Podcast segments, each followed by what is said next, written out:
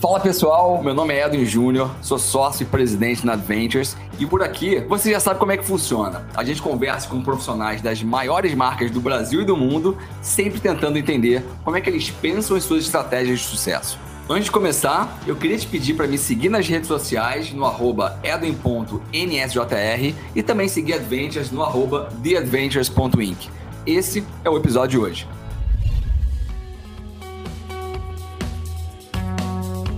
Hoje ela lidera o marketing de uma das mais renomadas food techs globais. Antes disso, ela passou por gigantes como Telecine, Unilever, Coca-Cola, do qual foi diretora de marketing global dessa companhia. Hoje estou aqui com a Flávia Buchmann, CMO da Nótico. Tudo bom, Flávia?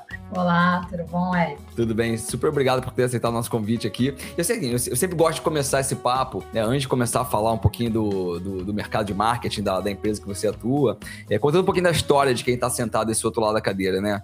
Eu falei aqui um pouquinho da, por onde você já passou, e eu sempre gosto de saber da história das pessoas e a curiosidade ali de o que, que você fez na sua carreira para chegar até onde você está hoje. O que, que foi, o que, que eu acho que define a minha carreira em marketing, né? Dois pilares.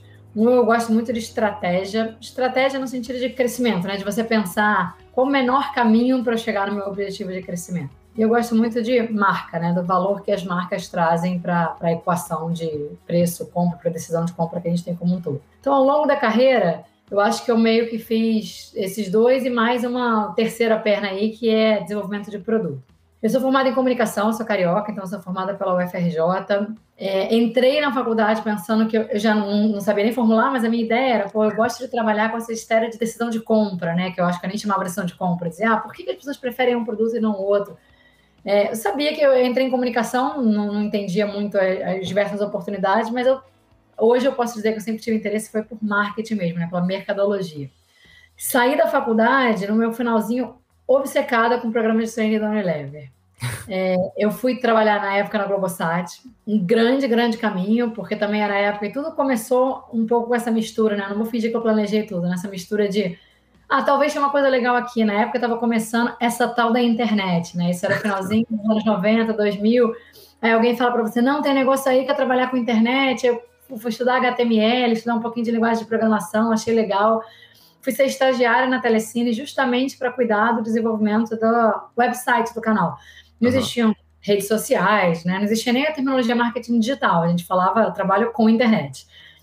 Mas era uma coisa muito legal, porque até hoje eu levo na minha vida não só um interesse por tecnologia, mas essa ideia de, foi quando começou o marketing mais dialético, né? A ideia de você não estar tá sempre broadcasting, você está escutando, né? Eu respondi os e-mails, aliás.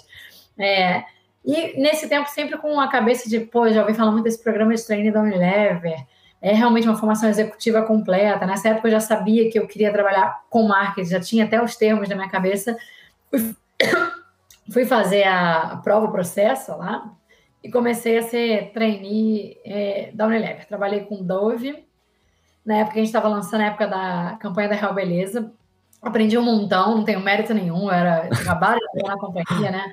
Mas, nossa, foi uma baita escola de aprender como é que você realmente fala com o seu público de uma maneira diferente, como é que você consegue fazer crescimento e desenvolvimento de produto, uhum. pensando no que aquilo significa na vida real dos consumidores, que a gente chama de consumidor, na verdade, são pessoas, né? Somos nós, é. a gente está aí na vida vivendo e consumindo. E aprendi um montão sobre produto, né? A Unilever é uma baita escola de lançamento, as categorias são muito movimentadas por lançamento, então a cada duas semanas, pelo menos, eu estava na fábrica discutindo problemas de atraso da Anvisa, liberação de registro, greve, aprendendo produto mesmo, né? Começando com o time de R&D, como é que você faz o desenvolvimento. Passei pela Coca-Cola, uma, né, não preciso nem dizer, super escola de marca, de administração de portfólio, né? São várias marcas competindo e se complementando no, mesmo portfólio de bebidas. É, fiquei 10 anos na Coca, porque aí eu fiz muita coisa diferente, né? Eu fui gerente de Coca-Cola, mas depois eu fui gerente de Schweppes no Brasil, que era uma marca que a Coca-Cola nem sabia trabalhar, tinha adquirido no começo dos anos 2000, era uma marca com muito potencial, porque é a única marca mais adulta, não família da, da empresa, mas é fora do que normalmente a Coca-Cola faz. E aí foi, eu acho que até essa história que acabou me levando para a Nautical quase 10 anos depois, porque foi a hora que eu me apaixonei por cortar o mato, sabe? Foi a hora que uhum. eu fui conversar com o time de vendas, não, mas ah, nosso time de vendas não atende não faz relacionamento com casa noturna, né? Com bares, restaurantes, claro que uhum. vende para bar, mas eu não tenho relacionamento com as, sei lá, como é que chama isso hoje em dia, boate, nightclub, é, com, essa área mais, né, de, de oreca. é, construí uma força de venda junto com o time de Burn na época. É, fui entender como é que você constrói uma marca no ponto de venda, eu amei. Então, fiquei 10 anos na Coca fazendo coisas diferentes, fiz Sprite, fiz Schweppes, Coca-Cola, Fanta, terminei como diretora global de Sprite. Mega oportunidade também de entender crescimento, né? Falei que essa parte que eu mais gostava. Assim, qual o papel dos Estados Unidos para o negócio de Sprite versus qual o papel da China? Um país que onde Sprite é a maior marca disparada, né? onde todo mundo ama Sprite, mas a categoria é pouco desenvolvida. Então, uhum. qual é a estratégia de crescimento aí? Como é que você introduz a ideia de consumo de bebida durante a refeição que não existia? É, versus nos Estados Unidos, uma marca super amada, onde a disputa ali é por share, uma categoria uhum. também super desenvolvida. E aí me mordeu aquele bicho que é já um clichê, né? Eu já tinha sido muito feliz fazendo o que eu posso chamar de early stage de uma marca que era Schweppes no Brasil. Fiz uma reviravolta em Sprite aí também, que me deixou muito orgulhosa e tive muito prazer fazendo e estava já pensando, ah, já faz 20 anos que eu trabalho em empresas médias ou grandes, eu gosto do mato alto, né? Eu acho uhum. que eu acho que eu gosto, e daí é coisa que eu nunca tinha feito, né? Montar equipe, tá? lançar uma marca, lançar abrir um país, né? 20 anos de marketing, nunca tinha aberto um país. Aí quis ir para a early stage e quis trabalhar com uma coisa também que, né, que eu queria ver crescer no mundo, que era alimentação vegetariana, que era plant-based.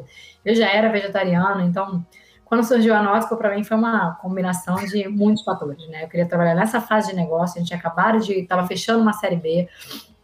Eu tinha, eu gostava do desafio, né, de montar time de uma marca que sempre foi global. Sentia que eu sei fazer marca global, uhum. nunca fiz um lançamento de uma marca num país novo, né? É, enfim, e, e, era um produto que eu me interessava absurdamente, com uma companhia que, além de tudo, voltava um pouco à minha origem de tecnologia, e era tecnologia com uma ideia de o consumidor no centro, né? Eu não uhum. falo de tecnologia no marketing da Nautica, isso já é um assunto para a gente falar mais adiante. A gente fala do benefício final para o consumidor, comida deliciosa produzida de uma maneira melhor. Então era uma combinação de muitos fatores aí, tô aqui. E, e tá quanto tempo aqui, uh, na Nautica? Desde, desde quando você chegou? Eu cheguei em, em agosto de 2019, então fiz três tá. anos agora. Quando eu me juntei, era uma companhia. A companhia foi fundada no Chile, né? Ela foi fundada uhum. por três chilenos. Estava só no Chile, de novo, sempre com ambição global, mas era, tinha uma maionese num país. Né? Eu lembro que a minha conversa com o Matias, fundador e CEO, era muito sobre a ambição e qual era o meu papel de fazer isso acontecer. Então a ambição era muito global, era multicategoria. A gente sempre falava da promessa de ocupar as mesas das cozinhas e as dispensas. É, muita gente falava, ah, é Nestlé do plant-based. Então, eu sabia que tinha um portfólio gigante para vir aí. Eu fui estudar tecnologia, eu sabia que dava para isso, que era exatamente era uma tecnologia agnóstica em termos de categoria, né? Uhum. Uma coisa que a Nautica tem muito diferente das outras, das outras, empresas que jogam nesse mercado é que a gente não, era, não é especialista, não era nem é ainda. Especialista em um ingrediente ou em um produto, né? A gente não desenvolveu uma tecnologia super específica para carne ou a gente virou mestre de trabalhar soja. Não, a gente desenvolveu um algoritmo que é capaz de achar paralelas e achar melhores combinações possíveis entre ingredientes que já existem, plant-based, para substituir a mesma finalidade do animal-based. Então a ambição era muito grande, mas era só tinha lançado Not Mail no Chile. Então, a partir daí, cara, são 12 países, seis categorias, da maneira como a gente define categoria, né? mas mais de 20 produtos. Escutando você falando um pouquinho, é, a, a, minha história também é, é assim, né? Eu, eu, pô, eu liderei grandes marcas de alimentação durante alguns anos, os últimos nove anos, crescendo a Domino's Pizza no Brasil também, no super early stage, tinha 40 lojas, fomos para 300 lojas, o negócio fatura 500 milhões de reais hoje. E também há um ano e meio, pô, tô numa startup também. É, a gente tá indo uma série B agora, então assim, tá, tá, o, o, tempo tá super parecido com a tua entrada lá em 2019. Me recordou é. um pouquinho essa, essa minha trajetória também. Agora você vai viver de novo o que você viveu, provavelmente provavelmente. Exatamente.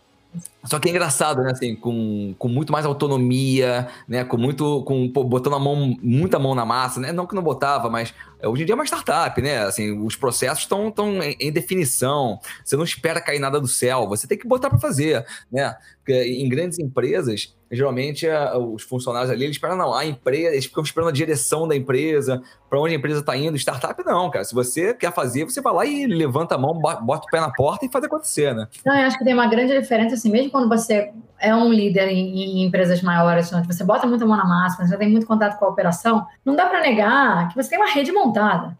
Então, até, até para fazer networking fora, quando eu falei, ah, eu queria muito entender como é que você montava uma marca fora, dentro do ponto de venda. Cara, quando você vai para uma empresa menor, você não tem a rede, você tem que descobrir quais agências legais para trabalhar com você, vai testar, vai errar. É não tem nenhum processo, né? Você está estabelecendo os processos. Você deixa de ser a Flávia da Coca-Cola para a Flávia de uma startup que, pô, e aí, quem é essa Flávia?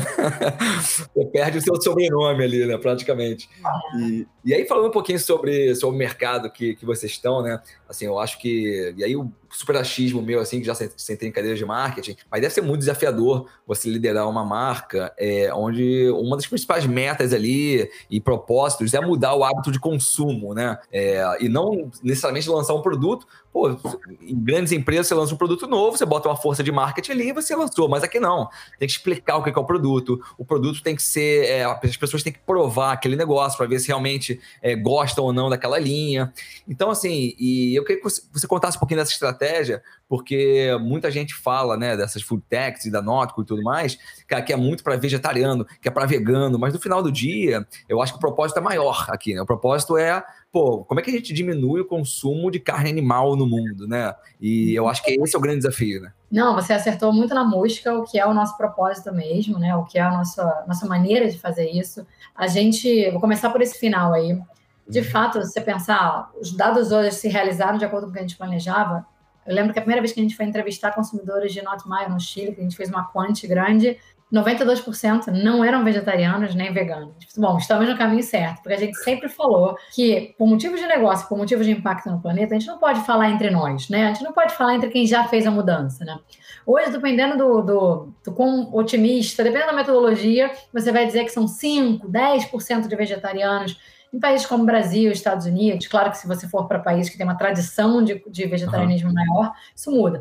Mas o peso que isso tem no consumo mundial, a gente pode falar que, em geral, a gente, lá, 5%, 10% podem dizer que tem uma dieta vegetariana. Para a gente mudar o planeta, não dá para falar só com esses 5%, 10%. Uhum.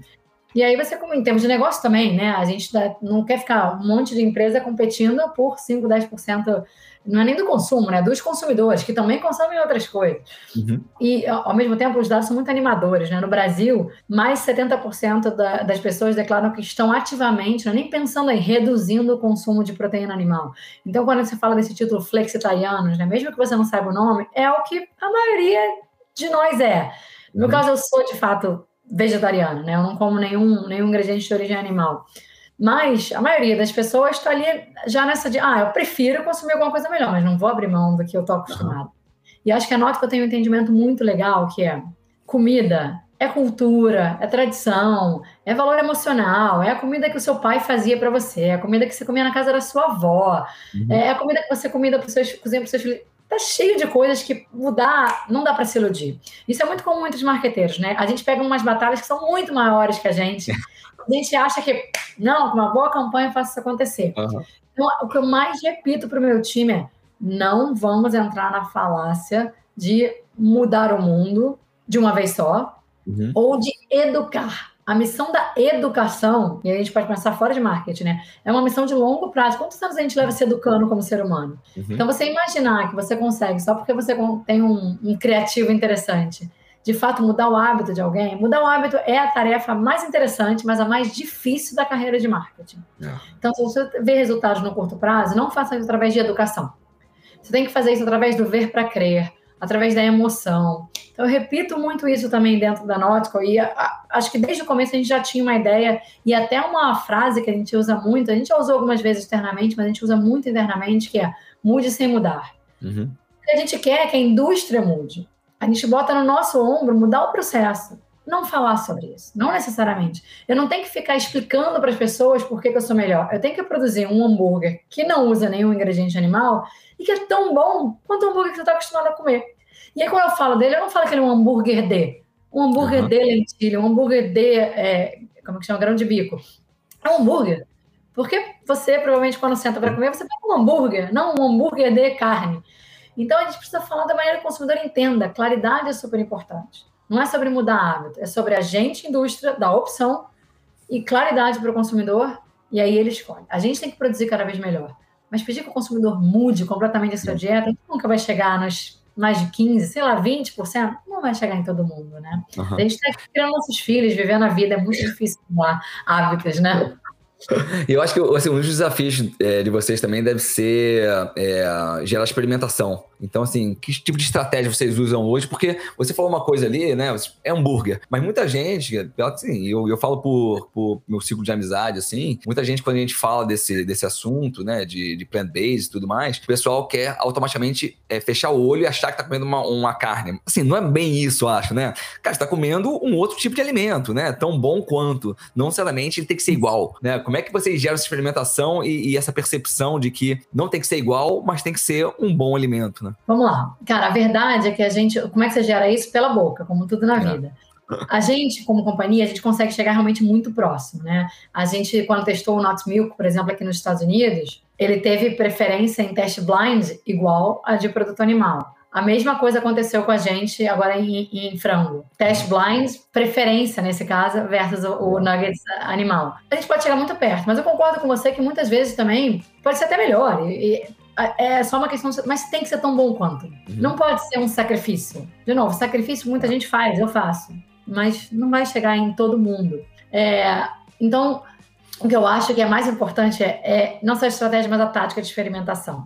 Vou te falar um pouco sobre tática também, começar por aí, porque às vezes a gente se ilude né, com a nossa capacidade de execução, que é muito grande nas empresas mais ágeis, né, nas startups. Porém, imagina só, qual é a melhor tática para você convencer alguém a, a, a, mudar o seu hábito alimentar? Provar. Qual a melhor tática para provar? Né, qual a melhor estratégia para provar? Qual a melhor tática para provar? Sampling. Qual o maior caso de sampling que você conseguiu fazer na sua vida? 50 mil pessoas? É. A gente tem um caso nos Estados Unidos de 62 mil pessoas. Animal. Mas o que, são 62 mil pessoas no universo é. do Brasil? Né? Não estou fazendo pesquisa por amostragem. Eu uhum. preciso realmente. Todas as pessoas vão comprar depois. Se essas 60 mil me comprarem, que não é o que acontece, né? Você não convence 100% uhum. das pessoas, ainda assim é pouco. Eu preciso vender muito mais do que isso, né? no tamanho do negócio que a gente tem. Então a gente vai falar de tática. Experimentação não é igual a sampling. Ela pode ser igual a influenciadores. É uma tática super importante para experimentação. Né? O boca a boca. E quais são as táticas para você semear boca a boca? Como é que você faz sampling many to many, né? Não adianta, a gente já fez também, sampling dentro da loja, a gente faz sempre, é o básico. Tem um alcance pequeno, conversão super alta, mas num, num, num universo amostral pequeno. Como é que você faz? Aí você leva isso para um universo um pouquinho maior. A gente faz food truck, sai rodando por aí. Mas como é que eu posso estar, não no meu food truck, mas como é que eu faço parceria com 50 restaurantes. E aí, se cara 50 restaurantes falar com 50 mil pessoas, aí eu já tenho é, uhum. mais de alguns milhões para falar por aí. Eu tenho que realmente ir fazendo é, many to many. E eu tenho que uhum. sair do sampling também, né? Eu tenho que pensar que a minha comunicação também tem que ser focada em experimentação. E aí entra uma discussão sobre, sobre é, foco, que eu acho super relevante, não só para nós, mas para todo mundo. É um dos, dos pontos que eu mais falo quando eu falo de marketing. Não adianta se iludir, não adianta imaginar. Eu sempre digo que assim, o que você sabe da sua marca é isso aqui, o amor que você tem para sua marca é isso aqui. O tempo que o consumidor tem é isso aqui. Ele não vai prestar é. atenção. Não se iluda, pode ser o produto mais legal do mundo. Então, o que, que eu quero dizer naquele segundo? Ah, eu quero dizer isso, mas também isso, mas. Não, já era. Você só pode dizer uma coisa. O que, que eu quero? Eu quero que o consumidor experimente. Se eu quero que ele experimente, eu vou falar do maior drive para a experimentação de comida: sabor, textura, uhum. experiência de comer. E aí, toda hora internamente, a gente fala, poxa, mas a história do Giuseppe é muito legal. Cada vez que eu conto isso para algum amigo meu, eles falam, é disso que você devia estar tá falando, isso é genial, eu nunca tinha sabido que era assim. Mas a minha resposta é, cara, quando a pessoa estiver no supermercado, tendo três segundos para decidir, o que ela precisa saber é garantia de que aquilo vai ficar, é bom. Uhum. Não como ele foi feito. Depois, quando ele já provou e se convenceu, que ele me conhece, aí eu tenho mais tempo para explicar por que, que eu consigo chegar ali. E por que, que um equivalente feito com um ingrediente só não uhum. chega, né? Como é que é esse processo de comparar proteínas, pegar a mesma sequência molecular feita por plantas? Mas não posso falar disso num, num, num TVC ou no Out of Home ou na não é isso que vai te convencer a mudar. É o sabor. Então, entre outras coisas, né? Eu posso falar também de saudabilidade, posso falar de como o impacto ambiental é algo que está na raiz do que a gente faz. Quase nunca você vai ver nas nossas comunicações. Dificilmente eu vou para te convencer a mudar falando que comer plant-based era melhor. Porque ou você já sabe e já fez a mudança, Uhum. Ou você já sabe e não fez a mudança, por quê? Porque não encontrou um produto que te atenda ainda. Então, vamos direto no endgame, né? Vamos direto no que faz a pessoa mudar e experimentar. Depois que ela experimenta, aí sim eu fiz a conversão. Não, perfeito. Ah, e você falou tudo ali, né? Hoje em dia, é, a quantidade de informações que todos nós, como seres humanos e consumidores que somos de tudo, a gente recebe, se não for direto, objetivo, para te ganhar naquele segundo ali, você acaba olhando para o lado e já tem outras milhões de atenção para você se perder e, e, tentar filtrar. Você falou duas coisas importantes aí que eu queria dar uma desdobrada aqui. Um deles sobre influenciadores, que a gente segue logo depois, mas o outro sobre concorrência. Né? Eu acho que é um assunto que eu, eu sempre fui apaixonado por concorrência, sempre fui amigo de concorrentes meus, porque eu enxergo na concorrência uma oportunidade de você se tornar melhor cada dia, né? E não uma rivalidade necessariamente é, ali setada. E eu acho que nesse mercado, e de novo, né, achismos meus assim, que eu acho que quanto mais concorrente, talvez melhor para você poder disseminar essa, esse conhecimento e você vai ter que investir menos tempo explicando o, o conceito por trás, né, do, do propósito de vocês. É, cara, como é que vocês lidam com a concorrência? Porque quando você para pensar, pô, concorrência, num mercado talvez que, que tenha que ser educado e um pouco nichado, né, para quem realmente é vegano ou vegetariano, pode ser que tenha muito player para pouca gente, mas eu acho que, como a gente falou aqui já, é muita gente para explicar né, mundialmente o que, que é esse negócio, e aí, quanto mais players, talvez melhor para disseminar. Não, eu acho que no nosso mercado, o maior valor da concorrência nem é o que você falou, que de fato a concorrência é o que te faz né, querer ser melhor. Mas não é nem esse. É o segundo ponto que você tocou, que é construir junto o mercado. Né? Quanto mais gente construindo um hábito, maior a fatia da pizza, né? Maior a uhum. pizza, a gente depois tem uma fatia. É, como é que a gente lida com isso? Acho que a Notco desde o princípio acreditou em parceria. Isso dá até no, no, nosso, no nosso DNA, quando a gente descreve como é que a marca fala. A marca dificilmente fala de um desafio a quem está consumindo ainda proteína animal ou produzindo proteína animal. A gente fala muito mais de uma possibilidade de mudar isso. Né? Uhum. Desde o começo, quando a gente fez, no Chile, a gente foi a marca que fez o veg, porque na época era, era o, como chamava? Era o, ai, já esqueci como é que chamava o hambúrguer do Burger King, que era o Whopper, uhum. versão... O Veg Burger, é uma coisa assim. o né? Veg Whopper, é. Eles tinham um outro nome no começo, depois virou o Veg Whopper, e foi a Nautical que fez o produto, né? E tinha muita discussão, ah, mas o Burger King não é todo plant-based. Não, a melhor maneira de você fazer esse assunto chegar a mais gente é você dar uma opção. O impacto. Impossible você... Whopper. Impossible Whopper. Acho que era Impossible, Whopper. Não, Impossible era nos Estados Unidos porque foi feito pela Impossible. Ah, tá, tá, tá, tá, tá, Mas foi o único país onde eles colocaram o nome Impossible. Depois eles Entendi. aprenderam que não era muito beneficioso para eles. Não era muito bom para o próprio Burger King se associar a um fornecedor. Então eles acabaram botando um outro nome genérico que já esqueci como é que era e depois virou o Veg Whopper. Hoje é o Veg Whopper é, no mundo inteiro, menos nos Estados Unidos. Essa, essa postura de parceria, ela não vai só com, com o que seria né, uma posição de fornecedor. A gente agora acabou de fechar, ano passado, uma joint venture com a Kraft Heinz, é, que é super competidor nosso, uhum. não só com algumas opções já plant-based, mas principalmente com opções animal-based, que são concorrentes uhum. também. E a gente, quando pensou, ah, mas a gente faz isso ou não faz isso? A gente está fornecendo tecnologia para eles, né? A joint venture, o que, que a gente a gente está usando as marcas que eles têm, adaptando elas com receitas nossas, usando a nossa tecnologia para ter uma opção plant-based. As marcas vão continuar existindo também da maneira é, animal-based. É, a gente acredita muito, e isso funciona também para as marcas plant-based, né? A gente está sempre trocando, a gente frequenta os mesmos eventos. Claro que tem, tem os dois lados da moeda, né? Tem, o, o que eu me preocupo mais pessoalmente é um pouco de. Para mim, quanto mais plant-based existir, melhor, porque cria o hábito, para mim, como consumidora, é genial.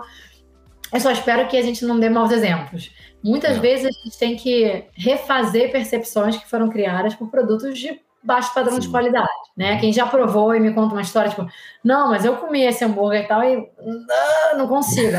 Pô, é um consumidor que eu tenho que reverter, né? É possível chegar a um produto com... Eu acho que qualidade é um standard que a gente não deveria abrir mão. Mas, enfim, quanto mais gente, melhor. Boa.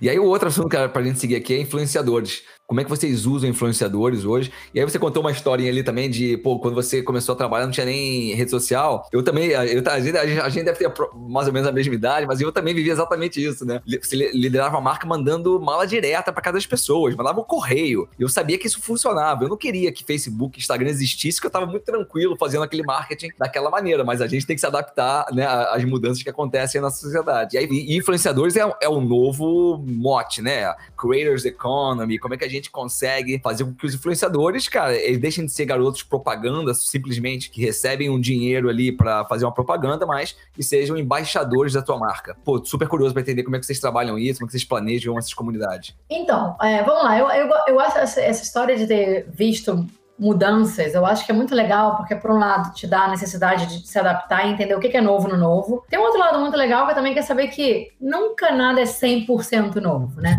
É. Eu achei engraçado que você tocou justo uma aula direta que virou uma das frases de efeito que eu falo muito com o time, que é, gente, o Facebook e a internet não inventaram o A-B test. Quando eu fazia uhum. mala direta nos anos 90, a gente fazia A-B test. A gente mandava metade de um jeito, metade do outro, a gente media a taxa de retorno.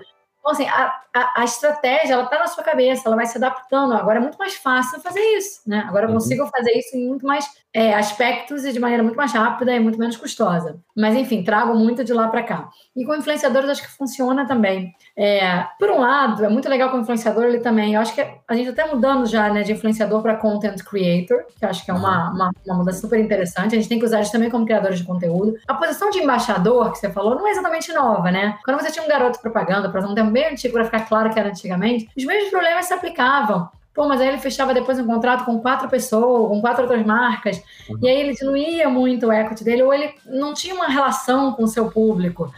É, então, eu acho que a mesma lógica se aplica. Tem gente que faz bons contratos, boas parcerias, tem gente que faz mais parcerias. E eu acho que para fazer boas parcerias, ela envolve sim você ter alguém que tem a ver com o seu produto, mas que tem a ver com o seu público. E você segmentar, de novo, qual o objetivo de cada uma das suas táticas. Porque muitas vezes você quer um influenciador, que você usa o nome errado como influenciador, mas você quer alguém que tenha credibilidade e alcance.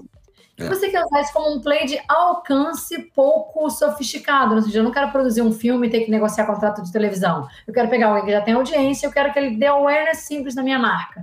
Beleza, ele não precisa ser tão identificado com o seu produto, ele precisa ser muito identificado com o seu público. E às vezes não é nem sobre a sua indústria. Às vezes ele é um cara que tem uma baixa audiência, mas não basta ter baixa audiência. Tem baixa audiência, tem credibilidade junto ao seu público. Beleza, ele vai te fazer um play de, uma jogada de alcance. Tá, mas agora eu preciso de alguém que vai me ensinar, eu tô no, preciso fazer alguma coisa de educação, como eu estava falando, eu não quero né, fazer um longo prazo, mas, poxa, se eu quero que realmente é, as pessoas cozinhem mais com o Not Milk, receita é uma parte super importante. Então, uhum. Então, quem é que tem credibilidade nesse universo? E aí também não basta ser alguém que tem é, interesse pelo seu produto. Tem credibilidade? Tem alcance? Se não tem alcance, eu consigo dar esse alcance? Eu não gosto de play de celebridade, porque eu nunca vi ele funcionar. Celebridade pura. A gente tem alguns exemplos, e agora dentro do plant-based ficou uma moda danada há uns meses atrás. A concorrência tá, tá é, louca com isso. Eu isso. E acho que o time também se anima, né? Meu time, ah, vamos fechar com a nossa. Gente, vamos medir o que aconteceu com esse, esse, esses né, participantes do mercado. Cara, olha o que acontece quando você fecha uma grande parceria. Ela até tem, algum, tem, um, tem alguns objetivos onde isso vale a pena, tem momentos muito pontuais. Mas, em geral, mesmo. Isso é um lance de PR, né? Você ganha cobertura de PR. Mesmo em imprensa, eu, como Nautical, com lançamento de produto, tive mais cobertura de imprensa do que anúncio de parceria com celebridade. Uhum. Na mesma semana. Depois, quando acaba aquele lançamento, a marca que estava com a celebridade volta ao seu patamar super baixo. Para você fazer um play de celebridade, você tem que estar preparado para você dar alcance àquela parceria. Não adianta você contar só com o alcance da celebridade, né? Você vai ter que dar visibilidade para isso. E normalmente você gasta tanto dinheiro no contrato com, com, com assets que você esquece, você esquece de fazer o plano. Normalmente. Tá? Se você está entrando num país, isso pode ser um baita play. Você está querendo, por exemplo, o cliente, quando você vai para reunião com, com retail, né, com um supermercado, ele, ah, ele te leve mais a sério. Tem papéis. Normalmente, em quase todos os papéis que eu conheço, é caro para o que vale. Mas é, eu confio em relacionamentos. Celebridade por celebridade, não, mas se tem alguma celebridade que pode endossar o seu produto, que tem credibilidade, que tem credibilidade com o seu público, que realmente tem um relacionamento, a gente faz. E a gente desenvolve relacionamentos de mais longo prazo. Ah, legal, e assim, eu acho que hoje qualquer, qualquer investimento que seja feito em celebridade ou influenciador é, é tudo na, na, com base na comunidade que ele consegue atingir na credibilidade. Se for exatamente tudo que, que de mais moderno aí que está acontecendo, né? Então você está navegando bem aí pelos tempos de marketing. E, é geral, é menos celebridade, mas eu super acredito. Nos Estados Unidos, a gente fez um lançamento que não era nem micro-influencer, era o que a gente chama de nano-influencer, né? Era você ter uma, conseguir uma plataforma, que isso não é ingerenciável, uhum. e você tinha mil pessoas com, não era aquela é, micro-influenciador com 100 mil seguidores, eram pessoas com mil seguidores, como eu, você, Uhum. Mas que imagina o nível de influência que a gente tem com a nossa família, com os nossos amigos. É. Se você consegue ter mil pessoas falando de você em cada semana, né? E aprovando conteúdo, isso era muito legal. Era um relacionamento que realmente você desenvolvendo com gente que estava muito afim de, de testar o seu produto. É, enfim, a gente agora vai receber alguns influenciadores no, no escritório da Nótica para um almoço com a gente. Pô, então, é realmente nesse tipo de, de. Tem, tem a escala, e tem o que uhum. não escala, mas é. que é profundo, né? Você tem que fazer. É, o engajamento, talvez, de micro e não influenciadores são muito maiores do que celebridades que às vezes estão ali só por aquele public post. Mas aí, falando um pouquinho de, de, parce de parceiros, né? Eu acho que quando tem uma, uma marca nova, num segmento novo, com tanta história para contar, de educação, de hábitos alimentares, é, vocês hoje têm um time de marketing basicamente interno ou vocês têm alguns parceiros que ajudam vocês a construir a marca? Como é que vocês dividem o marketing dentro? A gente tem os dois. Primeiro, a gente tem um time de marketing em cada país. A gente tem quase 10 pessoas em cada um dos seis países onde a gente tem escritório. A gente vende para alguns outros países via exportação, mas uhum. esses seis, né, Estados Unidos, Canadá, México, Argentina, Brasil e Chile, a gente tem um time de marketing, um time independente. E aí, sempre que eu falo independente, não, não, é a mesma marca, claro. Mas cada um tem entende perfeitamente o que é o brand book e tem independência para escolher o seu plano local. Então, são times super sêniores que começam com um diretor de marketing, diretora de marketing, é, com, com equipes trabalhando parceria, digital, design. E a gente faz a maior parte da nossa comunicação de maneira interna. A gente também trabalha com parceiros externos. Eu gosto muito de modelo híbrido. Eu não é. gosto quando a empresa tira a mão e entrega para a agência o problema. Também não gosto da ideia de a gente só faz tudo internamente. Pô, tem cabeças maravilhosas em uhum. agências uhum. e similares a agências que estão por aí. Eu gosto de acessar eles também. Então, eu gosto que o meu time sempre seja nos projetos, mas que também trabalhe com parceiros externos. É, eu tenho sentido muito isso, assim, nossos clientes, é, talvez clientes que começaram, sei lá, dois anos atrás, entregando 100% da comunicação e publicidade pra gente, eu, esse movimento de in-house, de, de, ter times, cara, tá muito forte no mercado, e eu acho que é, que é perfeito, assim, vamos extrair o que é melhor de cada um, às vezes precisa de mais agilidade, pô, bota o teu time interno, às vezes um, um projeto que precisa mais de dados, planejamento, BI, por aí vai, contrata uma agência, eu acho que o caminho é esse mesmo. E, e vocês fizeram recentemente uma, uma parceria com o Masterchef, né? É, como é que foi isso daí, né? Porque você falou uma coisa ali, né? Pô, o mundo tá digital, mas na verdade o mundo tá para onde está a atenção das pessoas, né? E Masterchef é um, um, programa onde a atenção das pessoas está por ali. Como é que foi essa, esse planejamento e a execução desse, então, desse, desse, projeto? Então, esse projeto Masterchef, acho que ele é exemplo de muitas coisas legais. Primeiro, foi um projeto 100% é, pensado e desenvolvido pelo time do Brasil né, nesse esquema que a gente está falando, eles conhecem a estratégia, você vai ver que está perfeitamente na estratégia, mas conhecem o que, que pode ajudar a gente no Brasil. Então, o time trouxe para mim essa ideia de, cara, a gente precisa de alcance, a gente precisa de credibilidade. E se a gente quer falar com, com gente interessada em comida, mas que não é necessariamente plant-based, tá aí, cara. A gente tem chefes mostrando que sim, você pode cozinhar com nut milk. A gente está fazendo um lançamento de creme de leite, você usa. Porque tira um pouco essa ideia de, ah, mas como é que eu uso, como é que eu adapto as receitas para o leite vegetal? Se for not milk, não adapta nada, é, é igual. Então, a maneira que eu uso leite é a maneira como, como você usa o leite, o, o not milk. É, então, enfim, projeto executado pelo time. Não é fácil, né? Você, com uma companhia menor, você fechar um projeto desse tamanho, mas a gente acha que está muito nessa estratégia de dar normalizar o not milk, o not creme de leite, dar visibilidade, mas ao mesmo tempo mostrar também que, cara, o uso é uso comum e corrente. Muito legal, pô, parabéns. Isso fala muito com tudo que a gente está falando aqui, né? De não, de tornar é, um hábito melhor e que as pessoas tenham melhores opções é, fora do, do animal. E aí, assim, no final do dia, quando você pensa numa food tech, é uma empresa de tecnologia, né? O próprio nome já diz. Como é que funciona o processo de criação de um produto? Porque uh, em, em, indústrias mais tradicionais, você escuta o cliente, você adapta aqui um produto, adapta outro ali. Como é que funciona dentro de uma food tech, numa startup, pô, que precisa de velocidade? Você escuta muito o cliente, faz muita pesquisa. Como é que é esse, esse lançamento futuro aí de vocês? Eu tento fazer pouca pesquisa e escutar muito o consumidor. Uhum. Eu acho que são coisas diferentes. É, assim, vindo da minha história de, de empresas que têm muita pesquisa, eu acho que muito muitas vezes as pesquisas elas existem para te trazer aquele famoso bando de dados ou é. bando de informação que não termina de se transformar num insight ou quando se transforma já é um insight velho. Então eu tento que a gente esteja sempre em contato, entendendo a ponto que se você botar três pessoas para discutir uma ideia de inovação, elas vão estar muito antenadas com o que está acontecendo naquela semana. A gente se inspira muito e não é olhar quais, quais são os melhores produtos do supermercado. Cara, o que está acontecendo no ramo da gastronomia? Quais são as tendências em sabores de chás? Ah, isso pode ser que tenha a ver com molho de frango. Então, é, é, um pouco de, de realmente. E não precisa ser um especialista, a gente não tem ninguém que seja o especialista em tendências culinárias. Nossos chefes estão fazendo isso, quase todo mês eles falam com o time de marketing. A gente tem uma chefe alocada em marketing. E os próprios chefes que são alocados em machine learning, né, no time do algoritmo, eles também trabalham com a gente mostrando tendência. Então, por um lado, esse é o processo mais bagunçado. E uma coisa que eu aprendi nesses três anos de Nótico é que tem que ser assim. Eu tentei trazer, eu trouxe, eu acho que um pouco de processo para essa, essa rotina, mas tentei não trazer muito, porque eu acho que a inovação ela pode vir dos dois lados. Então ela vem sim de uma intuição, que aí você valida, porque também ninguém está afim de, ah, só porque meu filho gosta eu vou lançar. Uhum. Né? A intuição ela tem que ser validada, todos nós temos nossos vieses, então é interessante validar, mas ela precisa existir. Eu não posso só pegar o que eu já vi acontecer. Quando eu já vi acontecer, é tarde demais. Eu vou ser o quê? O sétimo, oitavo, nono player daquela, daquele mesmo subproduto? E, e que a gente errou algumas vezes nisso na Nótico, né? A gente acabou lançando alguns produtos que tinha que lançar, porque era para construir o portfólio básico. E esse ano a gente tem falado muito, não, agora a gente tem que estar tá na frente da curva de novo. A gente já tem um portfólio básico. A gente tem que ser o primeiro em lançar algumas coisas que a gente sabe que, que são desejadas pelo consumidor. A gente está fazendo isso muito agora e está assumindo um outro lado, um outro caminho para inovação, que é o seguinte: tem muita coisa. O Giuseppe, a gente falou pouco aqui do Giuseppe, né?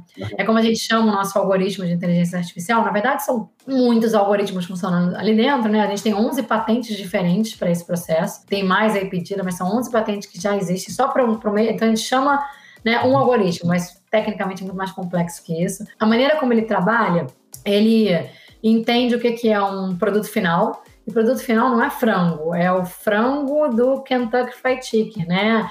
É feijoada, não é feijão, é o prato final, né? Uhum. Ele entende em cinco aspectos, né? Sabor, textura, é, o aspecto nutricional, né? Quanto tem de proteína, é, a cor e o aroma. E ele busca quais são as sequências moleculares responsáveis por cada um desse, de, de, desses atributos, e ele busca sequências iguais em produtos que já existem no universo de plant-based, em produtos não, em ingredientes. É, a gente não trabalha hoje, a gente poderia, mas a gente não trabalha hoje com ingredientes, por exemplo, que não foram aprovados, que vão levar anos para serem aprovados. A gente só trabalha com uhum. ingredientes que já podem ser usados é, e que são plant-based. Quando ele acha essa combinação, ele reproduz um produto quase à perfeição do que é o ingrediente, ingrediente animal. Ao fazer isso, ele acaba esbarrando com inovações que não estão no nosso pipeline. Hoje, quando uhum. você entra no Giuseppe, você vê. Eu lembro que o primeiro, como é que era? Chamava Alaskan Ice Cream, sorvete do Alasca. Que eu fui ver um prato de peixe, que eu nem sabia que existia. E o Giuseppe começa a trabalhar nisso, mesmo sem eu, Flávia, sem ninguém de marketing pedir. A gente nunca vai lançar um sorvete uhum. do Alasca, provavelmente. É, mas ele se treina, né? Ele precisa ir fazendo e errando, como todo inteligente, toda inteligência artificial, para aprender. Não, aqui eu, eu, eu, eu, Tem um caso clássico, né? A primeira maionese que a gente fez era vermelha, porque ao usar um produto para dar sabor, não se tocou que aquele produto também tinha cor. Na época, o Giuseppe não tinha um módulo de cor, agora tem. Então, ele vai aprendendo. E o mais legal de trabalhar no Chile, por exemplo, eu fiquei um ano lá, né? É que você está no escritório, aí vem um chefe do seu lado e fala: Você quer provar? A gente acabou de fazer esse capelote com molinho de queijo dentro. Porque ele inteiro treinando. E às vezes eles esbarram em coisas que não estão no pipeline de inovação, a gente tem que estar aberto para isso. Cara, a gente acabou de descobrir, de novo, não posso falar do que, do que vem mas, sei lá, a gente acabou de descobrir uma, um creme de avelã, para não usar marcas. Uhum. E, cara, não usa azeite de palma e também não tem nada de leite. Olha como ficou maravilhoso. Não está no nosso pipeline. Não esteve, não teve ainda, mas será que não deveria lançar porque realmente ficou perfeito? Então a gente trabalha muito assim também dos dois lados. Tem algumas situações onde o produto puxa a inovação. E aí, pelo que você falou aqui, então, assim, essa inteligência, o Giuseppe mora no Chile, né? vamos chamar assim. Não, ele o Giuseppe hoje é é pátria. Não, ele começou no Chile, né? O time ficava todo no Chile. Agora a gente tem um grande time de machine learning que fica em São Francisco, não é nem em Nova York, onde eu fico, uhum. onde fica o time mais de operação. A gente tem uma casa de tecnologia em São Francisco, que é onde está o nosso CTO, onde tem o time de R&D de Machine Learning. Ainda tem gente no Chile também. É, assim, eu estou falando de alguns times de maneira alta, né? Mas dentro de Machine. Learning tem o time de Data Design, Data Mine, tem coisas que eu não vou nem saber dizer. Dentro do time de R&D tem pesquisa científica, tem desenvolvimento de ingredientes, tem um, um monte de coisa. Então, a gente tem gente espalhada. Tem até algumas pessoas de R&D em Nova York, tem, tem em Santiago, no Chile, tem em São Francisco, a maior parte deles. Na verdade, a gente tem também os, tem um chefe em cada país, pelo menos, na maioria dos países já tem mais de um chefe, que é para também cuidar de adaptação de sabores, entender a gastronomia, a culinária local. E esses times, esses chefes, eles não não estão um time de chefe só. Eles têm uma líder de gastronomia, a Paula Pess lidera os chefes, mas ela responde para o time, para o CTO, para o time de machine learning, porque sem os chefes a gente não treina né, o, o algoritmo. Os chefes são artistas, né? Então, verdadeiros artistas aí que, que, que, fazem isso acontecer. Deve ser lindo ver essa, essa operação nascendo. E assim, Flávia, pô, estamos indo uma reta final aqui, o papo tá super legal. Eu sempre gosto também de fechar o papo, tentando entender um pouquinho do que que é convidado aqui, ele, ele como é que ele se mantém é, atualizado. Eu tô vendo tua prateleira, não sei se é a sua prateleira ali atrás, mas tem 300 mil livros ali, não sei se é você que lê, lê isso tudo. Então, assim, é, como é que você se mantém atualizada? É via rede social? Quais são os seus hobbies? Porque eu acho que para estar tá antenado no mundo hoje, você tem que estar tá navegando por várias frentes ali no seu dia a dia. Ó, eu vou usar minha, minha, minha, meu passar de sprite de uma campanha antiga, eu vou ser brutalmente honesta. Vamos lá. Esses livros aqui, esses livros aqui não são nem um quinto do que a gente tem em casa. Eu tô roubando um pouco no jogo porque meu marido também tem muito da lecção dele, mas nós dois somos ávidos leitores. E qual é a parte da, da, da honestidade, assim, a, a franqueza? Eu leio poucos livros de negócio. Eu leio bastante artigo. Eu acho que a uhum. maioria dos livros de negócio, eles são um bom artigo que foi estendido para virar um livro. Então, se você for ler o, o, artigo que deu origem ao livro, você acaba... Tem alguns que são autores também maravilhosos de ler e você gosta de ler o livro. Mas são mais exceções, né? Claro que não é a maioria. Então, eu acabo buscando muito artigo sobre o que eu quero ler eu evito e eu vou na contramão do mundo, eu sei, eu acho importante a gente dizer isso também. Eu já tentei, eu acho que tem algumas newsletters que são super legais. Depois uhum. que eu assinei cinco ou seis, eu hum, parei. Eu não quero mais receber conteúdo, eu quero buscar. Poxa, eu tô numa. Ah, agora eu quero muito entender sobre o que está acontecendo com atribuição. Aí eu vou ler um pouco uhum. atribuição. Eu legal. vou nas minhas próprias trilhas. E uma coisa que eu acho muito legal é que eu, eu leio muita ficção, leio muito mais ficção do que não ficção. E eu acho que eu aprendo muito sobre o universo de negócios lendo ficção. Eu acho que assim, a ficção, ela, ela inventa a vida, né, real. Então, dali você entende seu público, dali você entende tendências. Eu acho que ler é realmente transformador. Pô, muito legal. E, eu tô na fase das newsletters. Vou, vou ficar com essa tua dica aqui, porque agora eu tô recebendo um monte. Eu não tô falando contra newsletters. Eu acho que é legal você entender o regime que funciona para você. Teve épocas é. que para essa inspiração. O que, que tá rolando uhum. no mundo? Agora eu acho que eu já sinto, eu tenho alguma inspiração e eu penso, ah, qual é a trilha que eu quero seguir? Sei lá, você tem que, uhum. acho que tem que fazer plugin é, on and off na é. sua vida, né? A gente vive uma dieta de muita informação, então você tem que entender o que, que funciona melhor para você em cada fase, vai mudar, tá? É, acho que hoje em dia, com tanta informação, a, a maior dificuldade é você saber filtrar o que, que é bom para você naquele momento, que vai te ajudar naquele momento. E assim, Flávio, pô, super obrigado pelo papo. É, pô, foi uma aula aqui de construção de marca, de estratégia, de tecnologia, de pô, como liderar o marketing de uma startup. E não vejo a hora aí de ver os próximos lançamentos e estar tá próximo aí do que, que tá acontecendo com a Nótico. Eu também. Ver só não, comer. É o melhor a minha Vamos parte. Nessa. Vamos comer, todo mundo comendo náutico, pessoal. Tchau, Flávia, obrigado. Beijo. Obrigado. Tchau. Valeu. Esse foi mais um episódio do The CMO Playbook. Espero que tenham gostado de mais uma troca de conhecimentos e experiências. E para a gente continuar conectado, não esquece de tirar aquele print do seu play desse episódio e me marcar lá no Instagram, no arroba edwin.nsjr, deixando aquelas 5 estrelas na plataforma em que você está escutando a gente. Espero você no próximo episódio.